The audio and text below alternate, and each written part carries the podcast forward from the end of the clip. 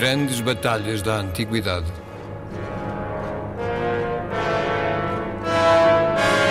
Um programa de Paulo Nazaré Santos.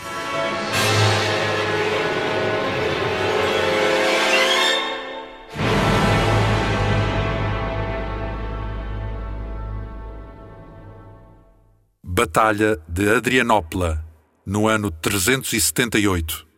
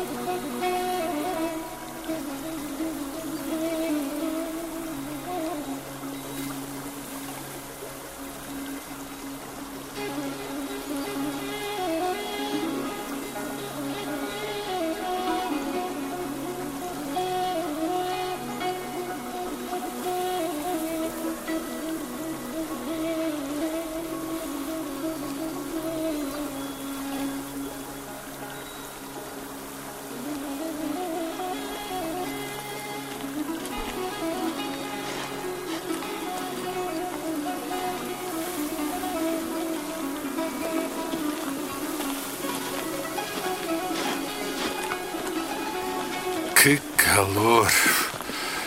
Meus caros, já há anos que não se fazia sentir por aqui um calor destes. Uh, olhem para isto, estou todo a suar. Bem, a situação aqui é que não está nada boa. Os godos estão em revolta aberta contra o Império e têm saqueado toda esta região da Trácia. Dizem que o Imperador Valente está a concentrar tropas na cidade de Adrianópla para vir pôr cobro ao que se passa. Venham, vamos mais para junto do rio. Puf, há de estar mais fresco ali.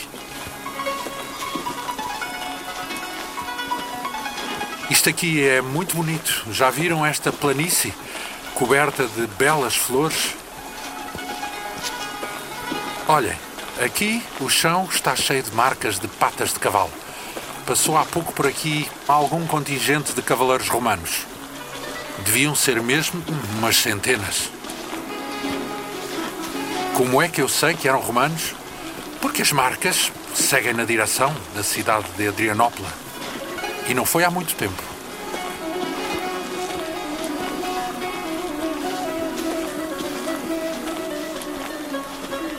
Isto é um lugar idílico. Este marulhar do Danúbio também confere a tudo uma nota de suavidade. Vejam, um enxame de abelhas. Aí vão elas com o pólen destas magníficas flores. Só a loucura dos homens destoa neste cenário paradisíaco. Há muito menos vegetação do outro lado do rio. Sim, os romanos fazem queimadas do outro lado para que a vegetação não venha mesmo até à margem do Danúbio e para que eles possam observar o que se passa do outro lado.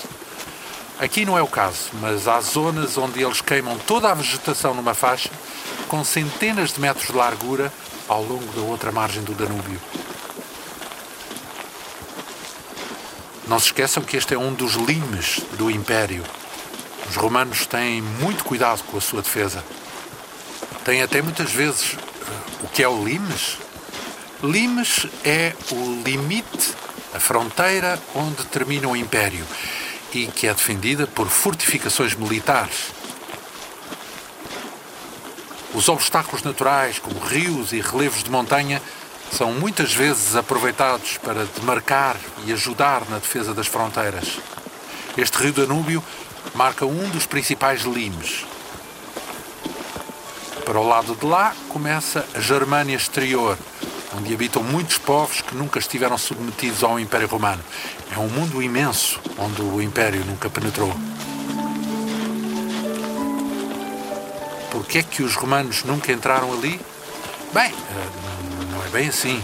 Os romanos entraram e tentaram por várias vezes dominar algumas destas regiões para lá da fronteira do Danúbio, mas nunca conseguiram fazer destes territórios províncias do Império. Vamos afastar-nos um pouco aqui da margem. Era melhor se fôssemos mais para a direita, porque estou a ver que vêm aí alguns barcos a subir o rio e ainda nos podem ver. É melhor se seguirmos por entre aquelas árvores aqui à direita. O piso é mais irregular, mas tem a vantagem de caminharmos à sombra.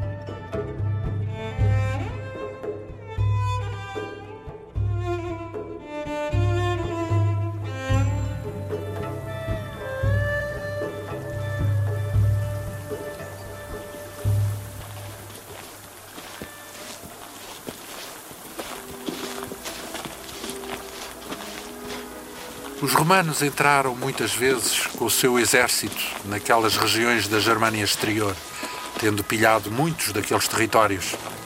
Fizeram-no até frequentemente em retaliação aos ataques realizados pelas tribos germânicas sobre territórios que são já províncias do Império.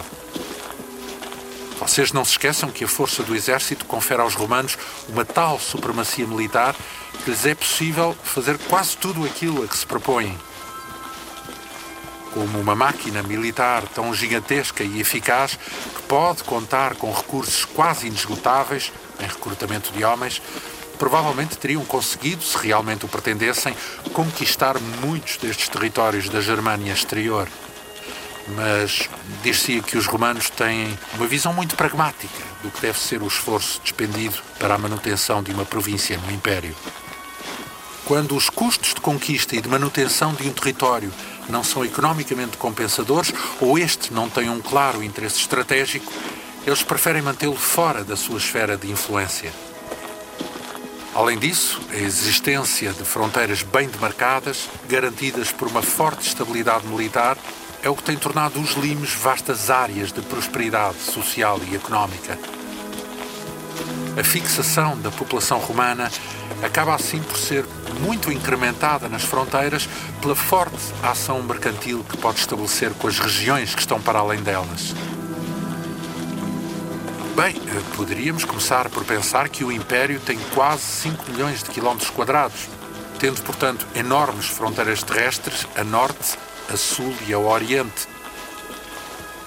Sim, claro, a ocidente, as suas fronteiras são com o Atlântico.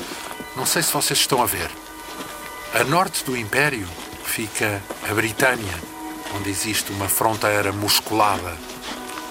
O imperador Adriano, em 126 d.C., mandou construir uma sólida muralha em pedra para impedir que os belicosos povos dos Pictos e dos Escotos, que habitam na Escócia, atacassem os territórios imperiais.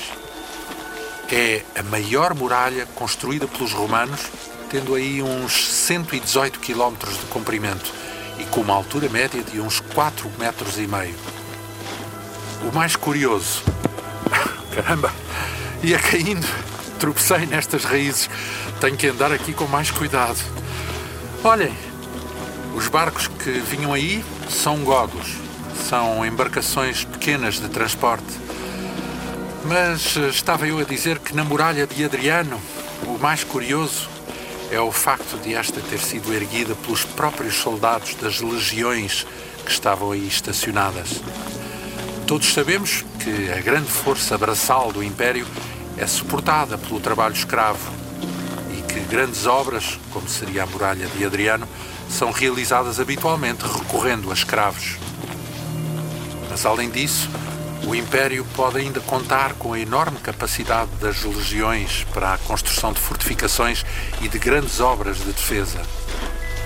Na continuação do Limes, temos o rio Reno, na fronteira oriental da Gália, e depois este rio Danúbio, marcando as principais fronteiras do Império. Estas já não estão guarnecidas de muralhas contínuas, mas apenas por fortificações edificadas em pontos estratégicos. Formam um limes aberto, mas vigiado continuamente pelos limitanenses, que são tropas romanas que residem permanentemente ao longo da fronteira. Como vos hei de explicar? Até ao fim do terceiro século, as legiões romanas deslocavam-se ao longo de todo o território imperial para prevenirem situações de conflito onde fosse precisa a sua intervenção. Com as crescentes necessidades bélicas do Império, o imperador Diocleciano e logo depois Constantino encetaram uma profunda reforma nas estruturas militares. Com o objetivo de poderem suster os frequentes ataques dos povos germânicos, criaram então duas categorias militares paralelas que taticamente se complementam. Uma dessas categorias é os limitanenses, que são tropas fixas que deverão permanecer nas fronteiras com a missão de vigiar e repelir qualquer tentativa de penetração. O outro grande grupo de soldados é constituído por corpos de intervenção rápida designados por comitatenses. Estes, que, pelo contrário, não estão circunscritos a nenhuma região em particular, são unidades de soldados maioritariamente montados, tendo assim grande mobilidade, e cuja função é defender os territórios imperiais de qualquer incursão que não seja possível ser debelada pelos limitanenses. Reparem lá em cima. Sim, na estrada. É um batalhão de cavalaria romana. Vão, de certeza, para Adrianópolis. Devem vir da Mésia Superior, E as outras fronteiras? Ah, sim. Uh, a Oriente temos a fronteira que habitualmente é marcada no rio Eufrates, mas ela já várias vezes foi estabelecida noutros locais. Estendeu-se por vezes ainda mais para o Oriente, até o rio Tibre, abrangendo assim o território da Mesopotâmia. Este limes oriental está sempre sujeito a um complexo jogo de forças entre os romanos e os persas, que se aproveitam mutuamente de momentos de fragilidade para tentar conquistar territórios que anteriormente pertenciam ao adversário. Os romanos sempre trataram com bastante mais cuidado este limes, pois sabem bem que lidam aqui com as poderosas forças de um império organizado. No fundo, os persas sempre foram os seus grandes adversários, que, tendo uma sociedade evoluída e grande capacidade militar, têm infligido variadíssimas derrotas aos romanos. Quanto às fronteiras no norte de África, estas nunca sofreram grandes convulsões, pois os povos berberes não têm exércitos organizados que lhes permitam enfrentar as legiões que os romanos aí estacionaram. É um limes bastante mais pacífico e fluido, com áreas onde se realizam essencialmente trocas comerciais, registando-se aí apenas pequenas convulsões esporádicas.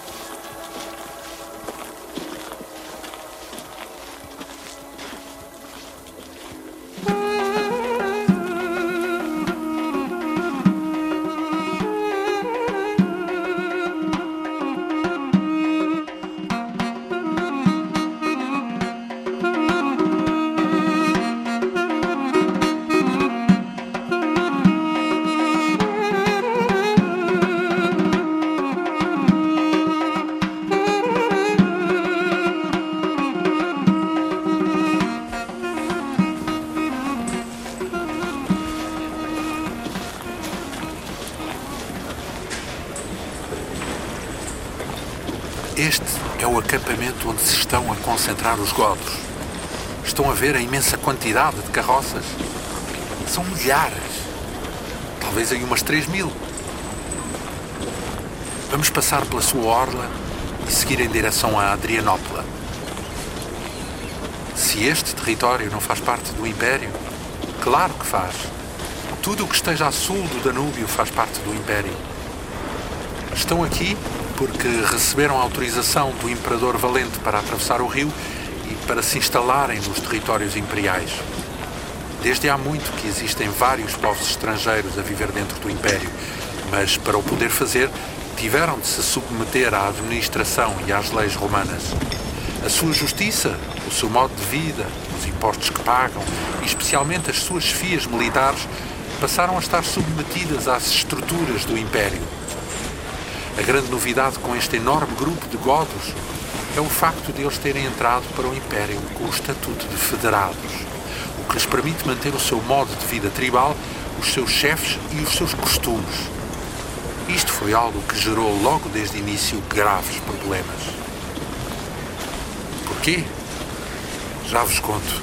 Vamos mais para aqui, para não passarmos pelo interior do acampamento, porque depois teremos de começar a infletir ali mais para a direita, em direção a Adrianópola. Há já bastantes anos que os godos chegaram aqui, à fronteira norte do Danúbio, e se instalaram ao longo do limes das províncias da Mésia. Apesar de estarem do outro lado do rio, a coexistência com as populações romanas desta margem direita nem sempre foi fácil. Houve períodos de grande tensão, que culminaram em guerra aberta, e outros em que se assinaram tratados de paz. Um destes, consagrado pelo imperador Constantino o Grande, permitia-lhes permanecerem como aliados junto desta fronteira do Danúbio, desde que se comprometessem a enviar um contingente dos seus guerreiros para servirem como tropas auxiliares, sempre que tal fosse solicitado. Isto garantiu que se mantivesse alguma estabilidade nas relações, até que surgiu, há poucos anos, uma terrível ameaça mútua. Vocês nem podem sequer imaginar o que aconteceu. De um momento para o outro, houve uma brutal invasão de belicosas tribos nómadas, vindas do Oriente, tão infernais e cruéis, sei lá, nunca se tinha visto. Os Hunos chegaram subitamente, aos milhares, lá dos confins do mundo, das fronteiras da longínqua China, como demónios que pilham e matam sem piedade. São dezenas de diferentes tribos que têm devastado tudo à sua passagem. Determinados a procurar boas terras para se instalarem, deslocaram-se milhares de quilómetros para o ocidente. Quando chegaram ao norte do Mar Negro, esmagaram sem piedade as tribos dos alanos e dos godos que aí estavam instaladas, obrigando-as a fugir desordenadamente para o ocidente. Os Hunos, escutem bem o que vos digo, os Hunos têm destruído tudo à sua passagem. Os nómadas desequilibraram toda a anterior estabilidade dos assentamentos das tribos germânicas que se viram assim obrigadas a fugir, pois eh, não tinham condições de os enfrentar.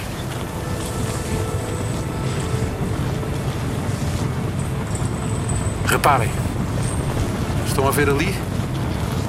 São centenas de cavaleiros que estão a sair do acampamento. Muitos são godos, mas parece-me que há também bastantes alanos. O que irão fazer? É bem possível que sejam grupos de forrageadores que vão à procura de suprimentos. Vocês não se esqueçam das necessidades imensas que se fazem sentir num acampamento com dezenas de milhares de indivíduos. Não são só os guerreiros, claro. São as suas mulheres, as crianças, os velhos e até todos estes animais.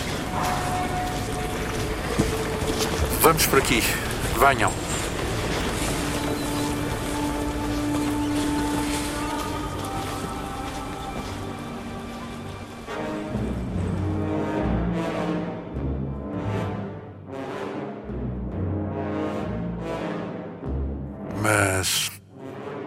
Estava eu a contar-vos do grande flagelo que foi o aparecimento dos Unos.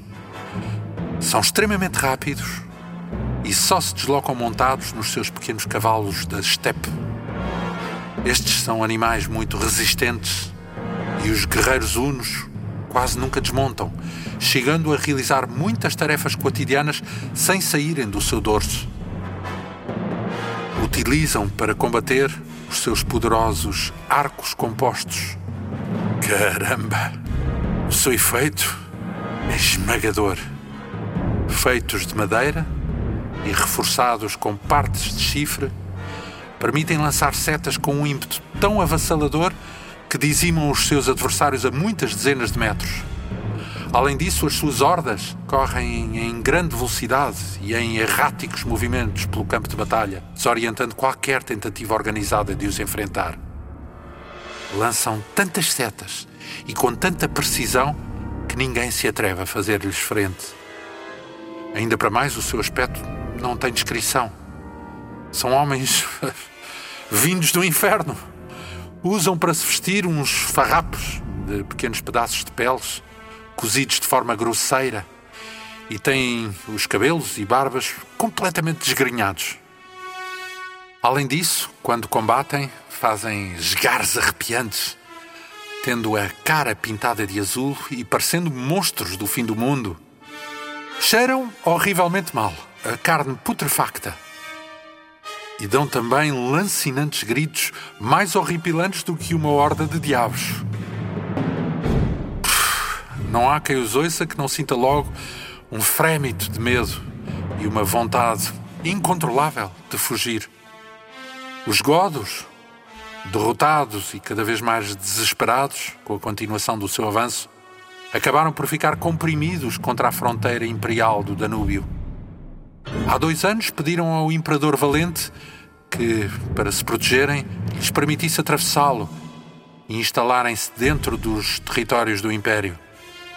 Pretendiam, no entanto, manter o seu modo de vida, claro, os seus chefes, os seus costumes e até a sua religião. O imperador hesitou durante algum tempo, mas depois considerou que, atendendo à iminente ameaça em que os hunos se constituíam, os godos poderiam funcionar como uma proteção adicional para uma possível investida daqueles contra o Império. Em 376, deu-lhes autorização para se instalarem dentro do Império com a condição de entregarem as suas armas e de combaterem como auxiliares do exército romano sempre que fossem convocados.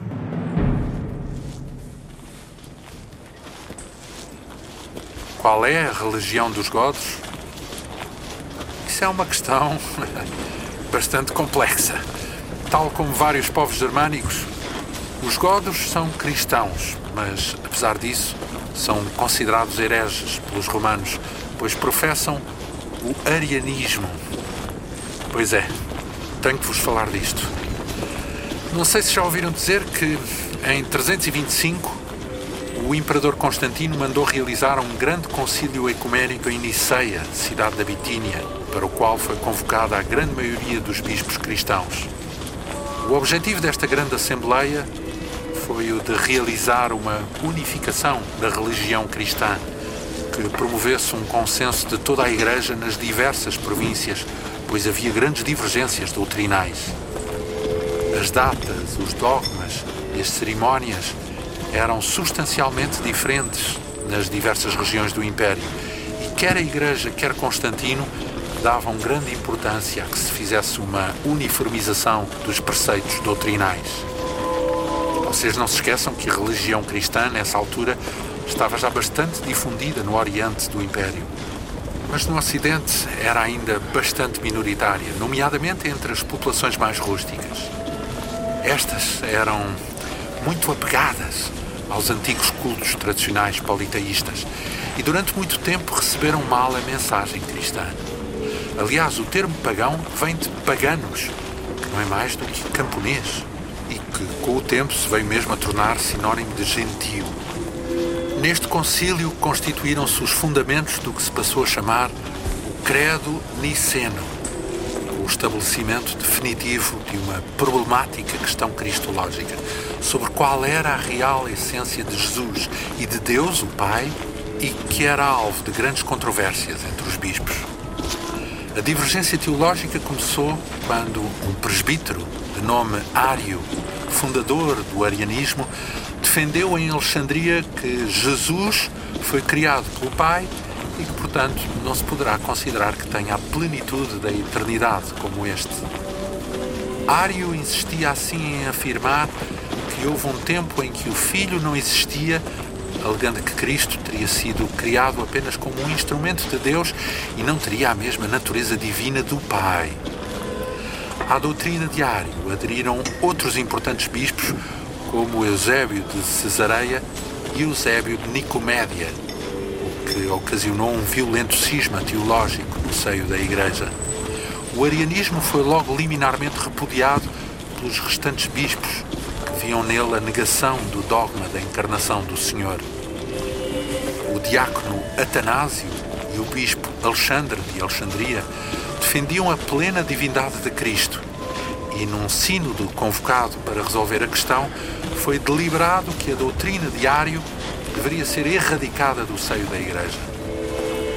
Após o tal concílio de Niceia, o seu estatuto tornou-se definitivamente herético, levando a que todos os que a professassem ficassem fora da ortodoxia cristã.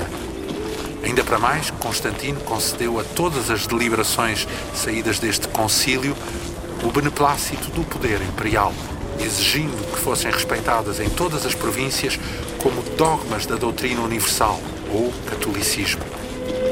O dramático de toda esta situação é que quase todos os povos germânicos, que já estavam convertidos ao cristianismo, eram seguidores do arianismo, tendo-se assim visto excluídos da Igreja e ficando desde então rotulados com o label de hereges. Vocês nem imaginam o problema que isto gerou. Os godos já há mais de 30 anos que tinham sido convertidos ao cristianismo pela mão de um extraordinário missionário chamado Ulfilas. Este é um godo originário da Capadócia que se tornou bispo durante os anos mais acirrados da controvérsia ariana, tendo-se deixado convencer pelo argumento diário quanto ao estatuto da divindade de Cristo. Após ter sido ordenado bispo em Nicomédia, Ulfilas apressou-se a regressar para junto do seu povo, procurando a sua conversão. Mas quase nunca estas tentativas de conversão são bem vistas pelos chefes tribais. E em 348, Úlfilas viu-se obrigado a migrar os godos convertidos, tendo sido autorizado a instalar-se dentro do Império na província da Mésia. Lubinho, que é o próprio Úlfilas, é esse o significado do seu nome em godo, iniciou então um trabalho gigantesco que só alguém com uma fé extraordinária teria coragem para se propor realizar. Ele quis então dedicar a sua vida a uma gigantesca tarefa. Propôs-se realizar a tradução da Bíblia do grego para godo, o que, como imaginam, já seria um trabalho muito exigente. Contudo, que é mais espantoso é que não haveria maneira de o poder fazer, pois os godos não tinham qualquer forma de escrita toda a sua cultura e tradição eram transmitidas de forma oral e nunca sentiram a necessidade de desenvolver, como aliás a generalidade das outras tribos germânicas, nenhuma forma de escrita. Assim, para realizar a tradução, Ulfilas teve também de criar o que passou a ser conhecido como alfabeto gótico. Estabeleceu não só os seus signos, bem como todas as suas correspondências fonéticas, para que o texto fosse compreensível aos seus irmãos. O seu trabalho foi tão marcante para os godos e criou neles uma tão arraigada crença no cristianismo ariano que, muito provavelmente, nada os fará converter aos dogmas do catolicismo do credo niceno. Quando os godos se instalaram em Marcianópolis, já nos territórios do Império, começaram de imediato a sentir a hostilidade das populações e a ter problemas graves com a administração romana. Afinal, os guerreiros godos tinham feito, desde há uma dezena de anos, sangrentas investidas nos territórios imperiais, pilhando, destruindo e maltratando as populações indefesas. Estas viam agora, com espanto e receio, todos estes godos, com hábitos estranhos, com leis próprias, com os seus chefes e hierarquias, instalarem-se definitivamente como seus vizinhos nos territórios do Império. As populações romanas limítrofes sentiam-se bastante desconfortáveis e manifestavam abertamente a sua hostilidade ante esta espécie de invasão consentida, vendo-se obrigadas a conviver com as tribos godas. Isto gerou também uma onda de grande descontentamento por parte dos funcionários administrativos romanos, que passaram a tratar estas comunidades godas com enorme sobranceria e demonstrando-lhes a sua contrariedade com a sua presença.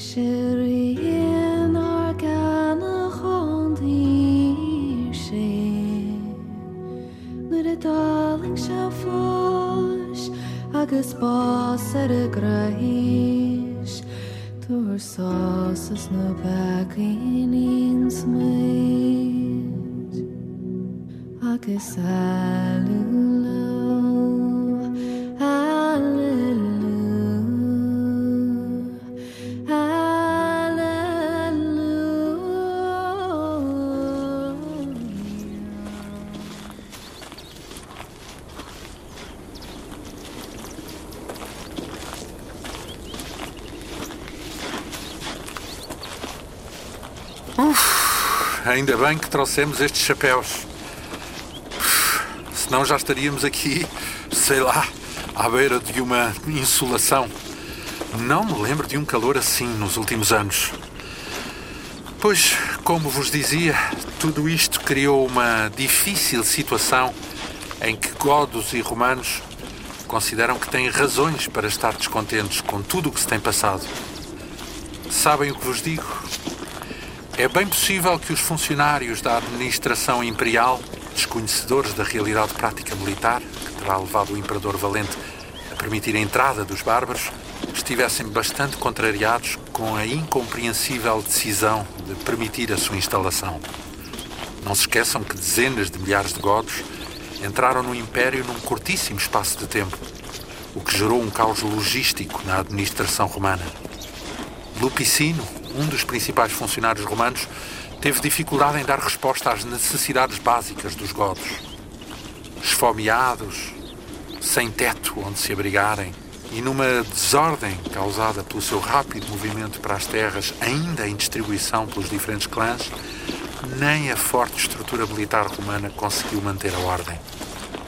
Sim, claro, os godos formam uma grande coligação de clãs embora estejam liderados por um carismático chefe chamado Fritigerno. Em suma, os godos foram vistos com muita desconfiança, rotulados pelas populações romanas como indesejáveis e inclusive como hereges, tendo mesmo os funcionários da administração procurado dificultar-lhes a vida. Ao longo de muitos meses, houve uma clara má vontade para com eles. Por seu lado, os godos também foram tendo fortes razões para estarem descontentes com tudo o que se passava.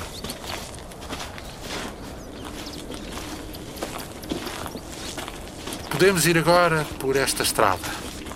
Adrianópolis fica a quase 15 quilómetros. Que calor infernal! Ainda por cima, não há árvores ao longo do caminho que nos possam proteger um pouco deste sol uh, inclemente. Olhem para isto. Estou aqui todo a suar. Ufa. Até as pedras estão a escaldar.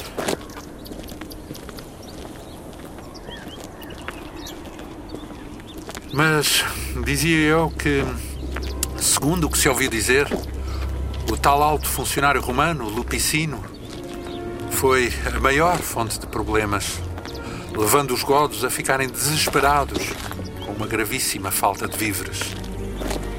Parece que a administração romana os tratou de forma ignominiosa, inflacionando de forma exorbitante o preço dos suprimentos que lhes fornecia. Teriam mesmo chegado a propor trocar carne de cão por membros das suas tribos que, consequentemente, se tornariam escravos continuação de tal estado de coisas foi gerando uma crescente revolta entre os godos, que viam assim vilipendiadas as condições consagradas nos acordos assinados com Valente, que em troca da sua submissão e desarmamento lhes prometera víveres e territórios. Este ano a paciência de Fritigerno e dos seus guerreiros terminou. E como seria de esperar, os godos iniciaram uma violenta revolta pilhando e matando as populações das províncias romanas da Trácia, da Panónia, da Macedónia e chegando mesmo a flagelar a Tessália. Lupicino, secundado por um vasto grupo de oficiais romanos, ainda faz uma tentativa desesperada de assassinar os principais chefes godos, num banquete onde deveriam ser supostamente retomadas as negociações. A tentativa foi frustrada e os chefes godos, que já estavam desconfiados das intenções romanas, não só conseguiram escapar, como acabaram mesmo por massacrar Lupicino e muitos outros oficiais romanos. Com a urgente necessidade de conseguir armas para os seus homens mal armados, devido à imposição da sua entrega quando passaram o Danúbio, Fritigerno pilhou uma das grandes fábricas romanas de armamento. Com elas, nos últimos meses, tem realizado de novo um brutal saque dos territórios da Trácia. Ao que parece, a resposta do Imperador Valente vai ser agora musculada e rápida. Parece que vai lançar uma grande campanha contra os godos, tendo mobilizado todos os seus recursos militares, mandando vir tropas da Arménia, da Panónia e mesmo da Transalpina com ordens para se dirigirem para aqui. Sim, claro, aqui para esta cidade de Adrianópola, para onde nos dirigimos. Os romanos já não devem demorar muito a. Caramba! Vejam lá em cima na estrada. São cavaleiros batedores romanos que vêm aí. Será que é já Valente e o seu exército?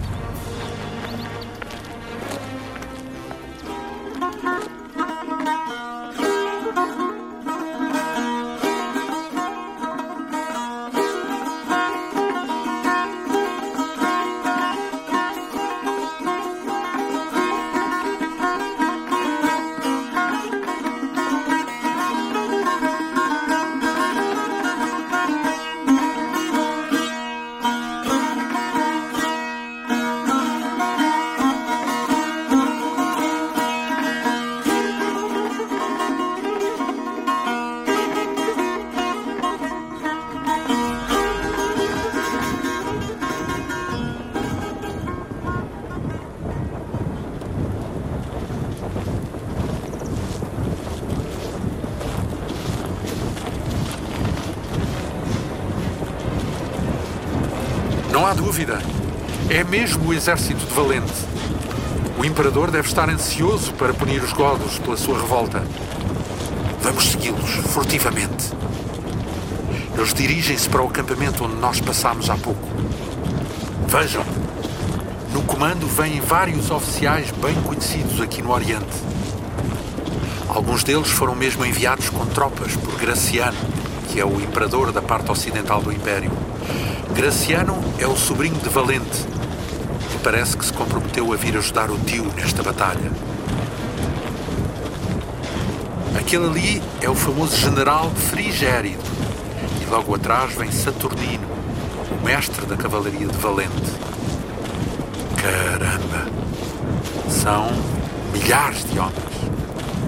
Devem estar estafados, tendo tido que caminhar quilómetros sob esta canícula desde Adrianópola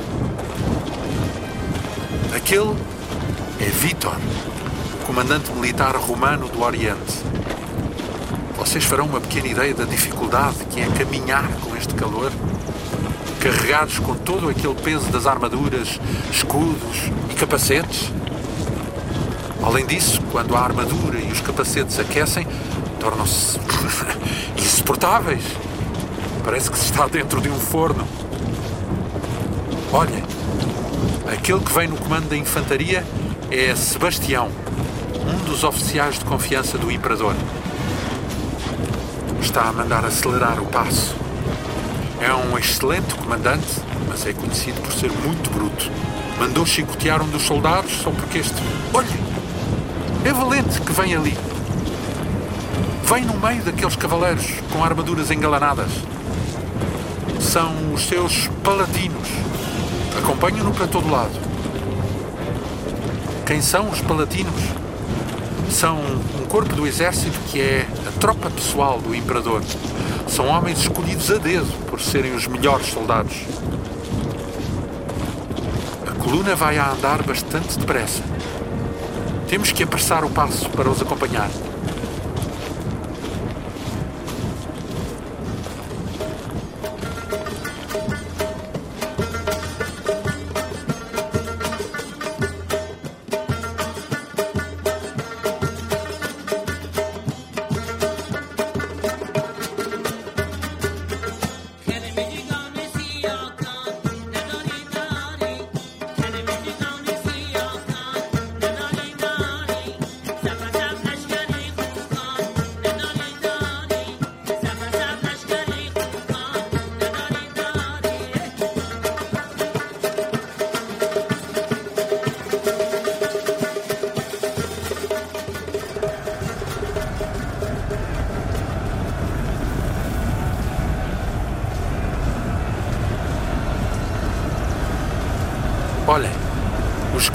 Godos já estão ali.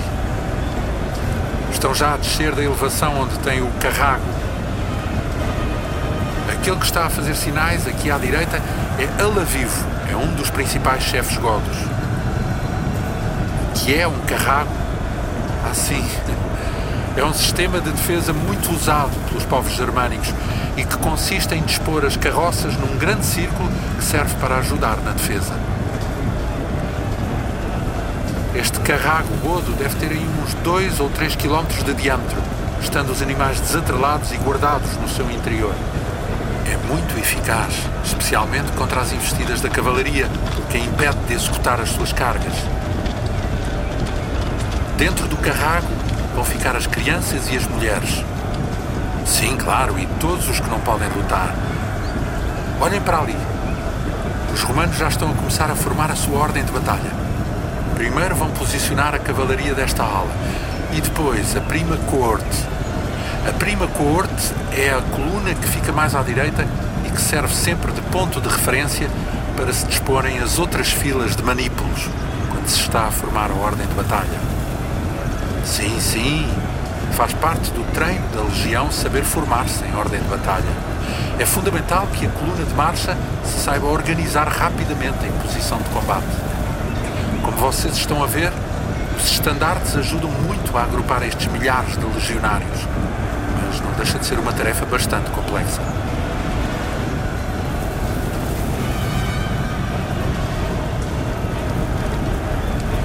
Que é isto? Mas que fumarada é esta? O que é que se passa? Meu Deus! Olhem para aquilo! O mato à nossa direita está todo a arder está a ficar com chamas altíssimas. O que estará a acontecer? Olhem, e mesmo já do outro lado, lá ao fundo, já repararam que o mato também está a começar a arder?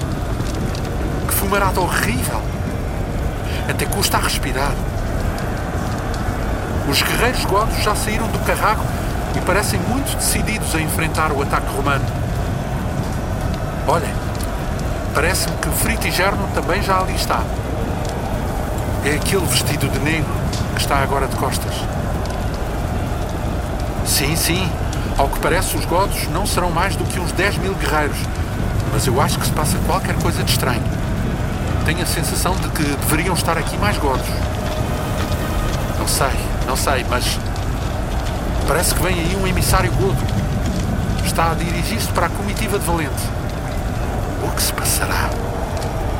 Isto é tudo muito esquisito. Que calor abraçador. E o fumo torna isto. Já compreendi. Os godos estão a incendiar todo este matagal porque o fumo está a vir quase todo em direção aos romanos e a provocar ainda mais calor. Mais calor e até dificultar a respiração e a visibilidade. Deve ter sido Fritigerno que mandou fazer isto. Ele é um chefe muito astuto. É, aliás, por isso que conseguiu tornar-se o líder de todos estes clãs godos. Reparem, que coisa estranha. O emissário é um clérigo. Está vestido com batina e tudo. Está a negociar com Valente. Talvez os godos tenham alguma esperança de chegar a um acordo possa evitar esta batalha. É que Valente também professa o cristianismo ariano, tal como eles. Será que vão chegar a acordo? Mas é também muito esquisito que Fritigerno tenha mandado apenas um clérigo para negociar. Deveria era ter mandado uma comitiva que integrasse chefes com autoridade para negociar com Valente. É o que eu vos digo. Isto Está-me a parecer tudo muito estranho.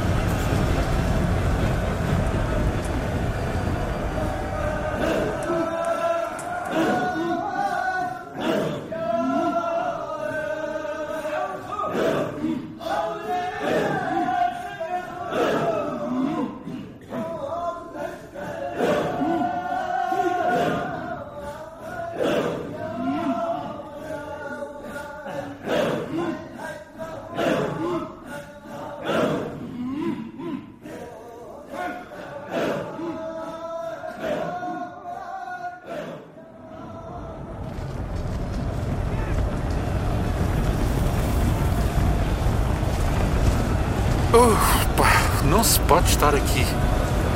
Não há sítio onde nos possamos abrigar. Já não se aguenta tanto calor. E ainda por cima com esta densa nuvem de fumo que até dificulta a visão. Desculpem lá, mas eu acho que me vou embora. Eu sei que vocês gostavam de ver o que se vai passar, mas eu já não aguento. Olhem como eu estou a suar. Fritigerno já enviou alguns chefes para negociar com Valente e há pouco foi o oficial romano Rico Mero falar com o chefe Godo. Isto nunca mais se decide. Há horas que estamos aqui. Parece que ambas as partes têm interesse em protelar a batalha. Imaginem como devem estar os soldados romanos, com aquelas armaduras ao sol, há quase quatro horas, esperando pacientemente saber se vão atacar ou não. Além disso, vocês já repararam que aqueles desgraçados não fizeram ainda qualquer refeição? Saíram de Adrianópola ao início da manhã e chegaram aqui por volta das duas horas, tendo ido logo para a ordem de batalha. Reparem, a coluna de marcha do exército romano é tão grande que ainda não pararam de chegar tropas que se têm vindo a integrar na ordem de batalha. Este compasso de espera até parece favorecer os romanos para dar tempo a que chegue todo o exército. Nota-se que estão a ficar muito impacientes. Quantos serão os godos? Devem ser uns 10 ou 11 mil, mas é como vos digo, estou com uma estranha sensação que faltam aqui alguns corpos da sua cavalaria. Vocês não se lembram que vimos sair daqui contingentes de cavalaria quando passámos perto do acampamento Godo? Que se consiga identificar daqui, com todo este fumo, temos ali uns mil visigodos da cavalaria pesada que pertencem à guarda pessoal de Fritigerno. Depois estão duas unidades de infantaria pesada, constituídas por desertores do exército romano, com 300 homens cada uma, e sob o comando de Suérido e Colias. À nossa esquerda encontram-se 7 mil lanceiros, com uma amálgama de visigodos, romanos e outras tribos, e à sua direita estão uns 1500 arqueiros apiados, destinados a apoiar os lanceiros pela retaguarda. Depois estão uns 800 arqueiros, apiados, ostrogodos.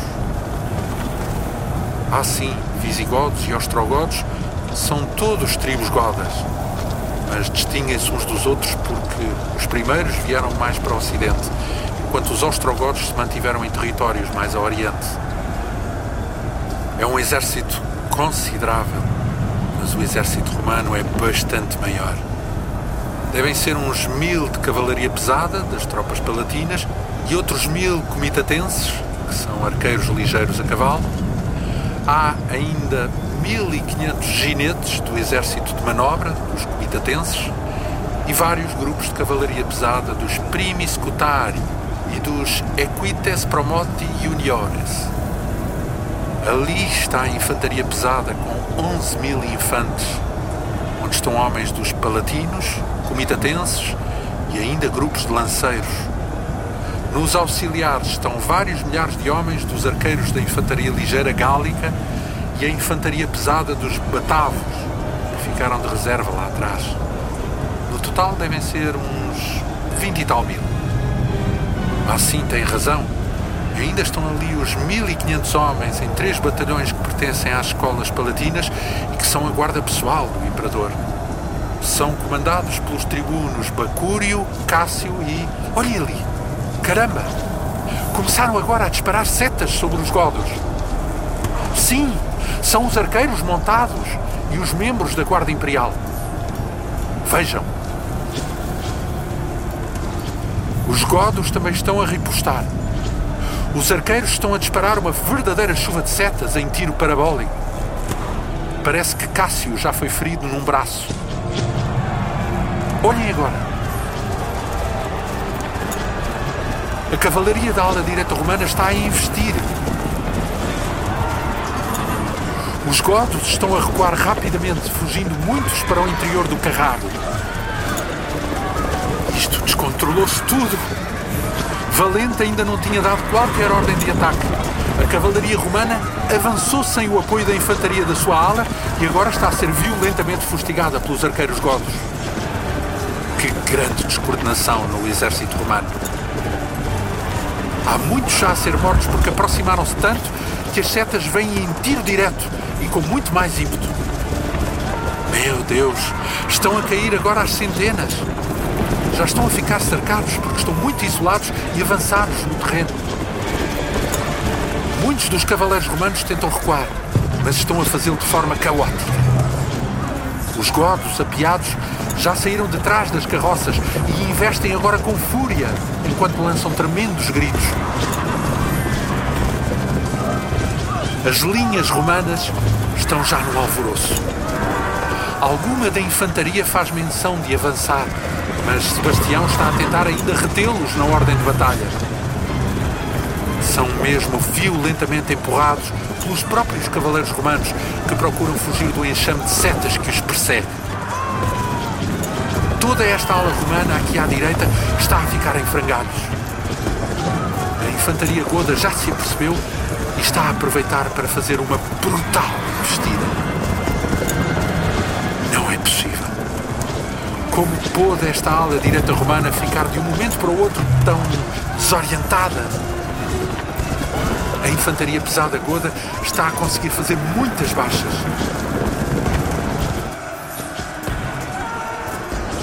Lutam com fúria. Saturnino está a mandar avançar toda a cavalaria da ala esquerda romana. Deve pretender suster o forte ataque da infantaria pesada goda.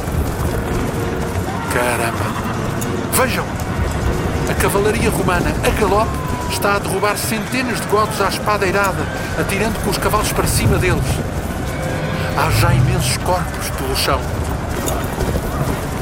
Os lanceiros godos já estão a atacá-los, mas há muitos cavaleiros romanos munidos com arcos que estão a conseguir flagelá-los. A batalha está um verdadeiro caos. Há já movimentações de corpos de infantes que se deslocam como que sem direção ali no meio da refrega. Vejam ali, aqueles comitatenses apiados que já estão a ficar completamente cercados. Mas a carga da cavalaria romana da ala esquerda está a conseguir abrir uma enorme brecha nas formações godas. Já estão até a lutar novamente junto do Carraro. Frigério já compreendeu que é necessário apoiar o seu esforço e está a tentar organizar a cavalaria romana na ala direita. Mas esta tem muitos feridos, o que inviabiliza o seu ataque. Não percebo porque Sebastião não faz avançar a infantaria da ala esquerda para os apoiar. Está a demorar muito. Deviam até já ter avançado, mas estão à espera de ordem.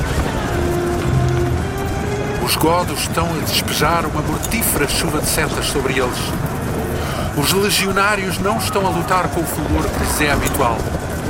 Devem estar exaustos com as horas de espera que tiveram que aguentar debaixo deste sol inclemente. Esperem lá. O que é que. Vocês estão a ver? Não é possível. Vêm milhares de cavaleiros a descer a colina. Ali! Não estão a ver? Não acredito. São cavaleiros ostrogodos sob o comando de Elateu e alanos sob o comando de Safrax. Estão a precipitar-se furiosamente e com gritos terríveis sobre as alas do exército romano. Só podem ser todos aqueles cavaleiros que nós vimos sair do acampamento quando passávamos. Eu bem sabia que faltavam muitas tropas montadas no exército godo. Ah, então foi isso. Fritigerno atrasou o início da batalha para dar tempo a que chegassem. Caramba! É terrível! Estão a flagelar brutalmente os flancos do exército romano, está como paralisado ao ser confrontado com esta surpresa. Vejam ali! Há grupos de cavaleiros godos a atacar romanos de todas as direções, fazendo sangrentas investidas, mesmo pela retaguarda. Os romanos estão todos já cercados. Afinal, os godos e os seus aliados eram muito mais do que os 10 mil de que se falava. O Frigérido ainda está a mandar tocar as tuas e as botinas para fazer avançar as tropas batavas que estavam de reserva. Mas parece que estas terão fugido assim que viram descer das colinas os cavaleiros golos. Os paladinos e alguns grupos de romanos ainda estão a lutar furiosamente, mas estão cercados e a ficar cada vez mais apertados, não tendo já espaço sequer para manusear os gládios. As setas dos cavaleiros alanos estão a flagelá-los em massa. É uma chacina. Já não há qualquer esperança para os romanos. Ouçam bem como são desesperados os lancinantes gemidos destes milhares de homens gravemente feridos que se contorcem no chão, pisoteados pelas patas rápidas dos cavalos dos alanos e dos ostrogodos, que disparam sem descanso sobre os romanos que ainda conseguem lutar. Não há qualquer forma de fugir deste inferno.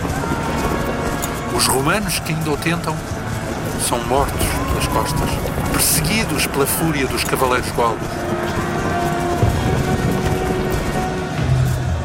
Vocês conseguiram ver o que aconteceu com Valente e a sua guarda pessoal? Eu também não. Mas já não estão aqui. Que derrota esmagadora. Lembrem-se disto para o resto dos vossos dias. Nesta tarde funesta, desapareceu para sempre o derradeiro grande exército romano.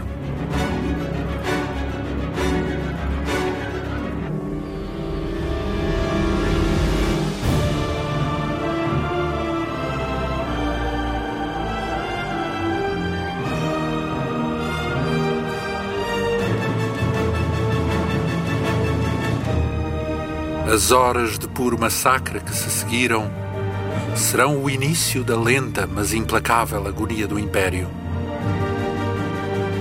Todos aqueles que se tornaram o repasto de cães e de aves foram os últimos soldados romanos com que o Império poderia ainda manter erguido o ofuscante archote da antiga glória militar com que dominara o mundo. Valente desapareceu para sempre. Perdido nas páginas onde se gravou a ferro e fogo a triste história deste dia abrasador, onde os seus homens deixaram o campo de batalha de Adrianópola sem precisarem de caminhar.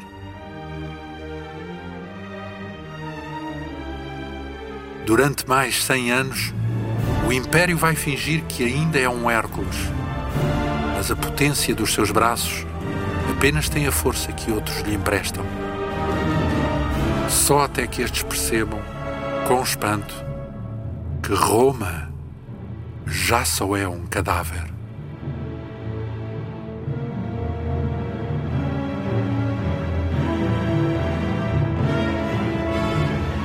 Grandes batalhas da Antiguidade. Um programa com a realização e escolha musical de Paulo Nazaré Santos, narração de João Almeida e sonoplastia de Tomás Anaori.